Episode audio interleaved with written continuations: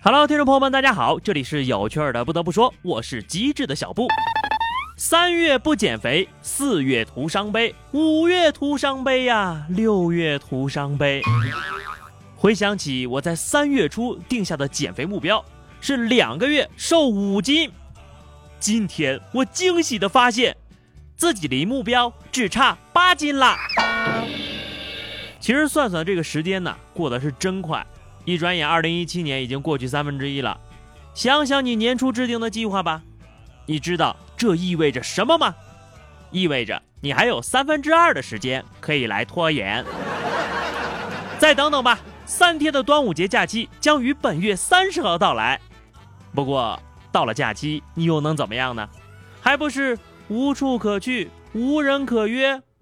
前两天看到这个新周刊关于“四无青年”的定义，我就明白一个道理啊：世界那么大，都是别人的。只要你学会给生活做减法。并用四无造个句，你就会发现呢，自己真的是什么都没有啊！我也是无力反驳，无话可说。好吧，先说一个喜事儿，调解一下啊。谢耳朵和交往十四年的男友结婚了。对你没有听错，你耳朵呢也从来没有回避过这个问题，并且公开出柜。美剧《生活大爆炸》，谢尔顿的扮演者终于结束了与设计师男友的十四年爱情长跑，于美国时间上礼拜六晚上结婚了。恭喜恭喜啊！而在前几天的《生活大爆炸》剧情当中，谢耳朵也向艾米求婚了。原来呀，这个编剧早有预言呐，戏外结婚，戏里求婚，真的是太幸福了。他本人说。人穷尽一生追寻另一个人共度一生的事，我一直无法理解。或许我自己太有意思，无需他人陪伴，所以我祝你们在对方身上得到的快乐与我给自己的一样多。所以呢，他现在应该是找到了更能让自己快乐的人，有趣的人，终会在茫茫人海中看见彼此，比心。再有半个多月啊，就要高考了。回想当年，我只差一分就能考上北京大学了，太可惜了呀！哎，这都是命运的安排，我也认了。那年呢，北大的录取分数线是六百四十一分，我考了六十四。说到高考呢，近日国家基础教育实验中心外语教育研究中心的秘书长说了，高考试题中选择题比重太大。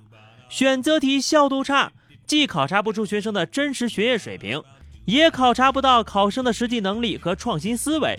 建议大幅度删减选择题的数量，增加开放性题型。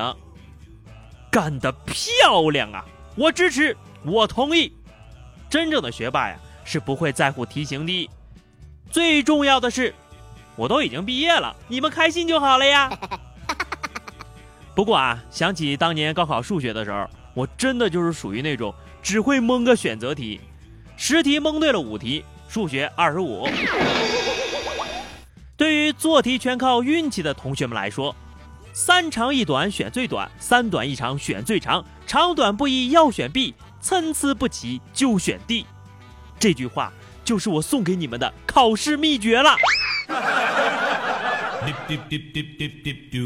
其实呀，真的不能怪我们学渣学习不好，都怪床的诱惑太大。每天早上起不来，上课总迟到。我看呢，人家下面这种叫醒服务就挺好的。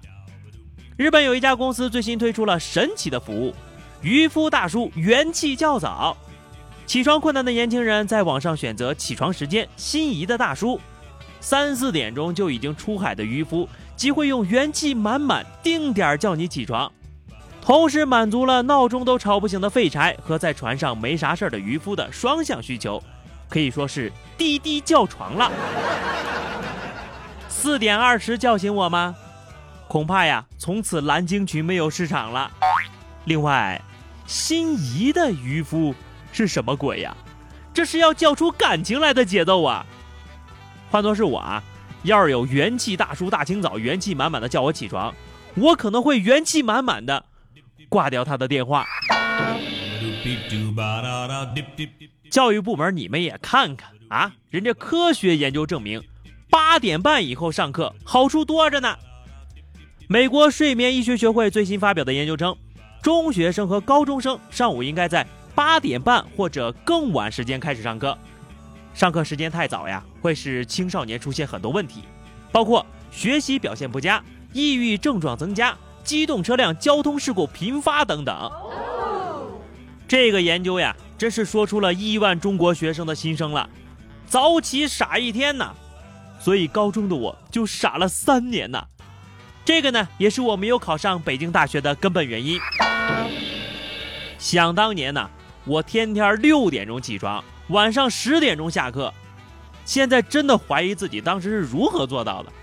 年轻的时候对自己真的是太狠了 啊！对了，专家们，我还觉得啊，这个十点钟上班有利于提高工作效率，三点下班能够增强员工对公司的热爱，晚上两点钟睡觉更能够充分的利用好时间呢。你们呢也赶紧做个调查，给我们领导看看呐。最后说一条温暖的消息，法国的一位艺术家做了一个新鲜事儿啊，他在十个鸡蛋上做了三天，竟然真的成功孵化了一枚鸡蛋。据了解呢，这名艺术家坐在玻璃罩里，每天二十四个小时休息半个小时，但是从未走出过玻璃罩，竟然真的有一颗鸡蛋顶部出现了破洞了，既满足了男人当妈的愿望啊，虽然是一个鸡爸爸，但也是很有爱的呀。相信这些小鸡们将来也能和鸡爸爸一样的有爱。最后是话题时间啊！上期我们聊的是，如果别人说你胖，你会怎么反击？听友小双说，有人说我胖，吃你家肯德基、麦当劳、八十五度 C、可沙蜜尔、一点点必胜客、新丰小吃、豪上豪、星巴克、小林一鸣、真鲜啦！废话真多，你有腹肌马甲线吗？我有，还敢说我胖？呃，你是一顿饭就吃这么多吗？听友殊途同归说，因为我有一米九六，谁说我胖，我就说他矮，妥妥的没毛病呀。一八五的高富帅都只能仰视我，一六五的妹子，呵呵，免费看胸，呵呵呵呵。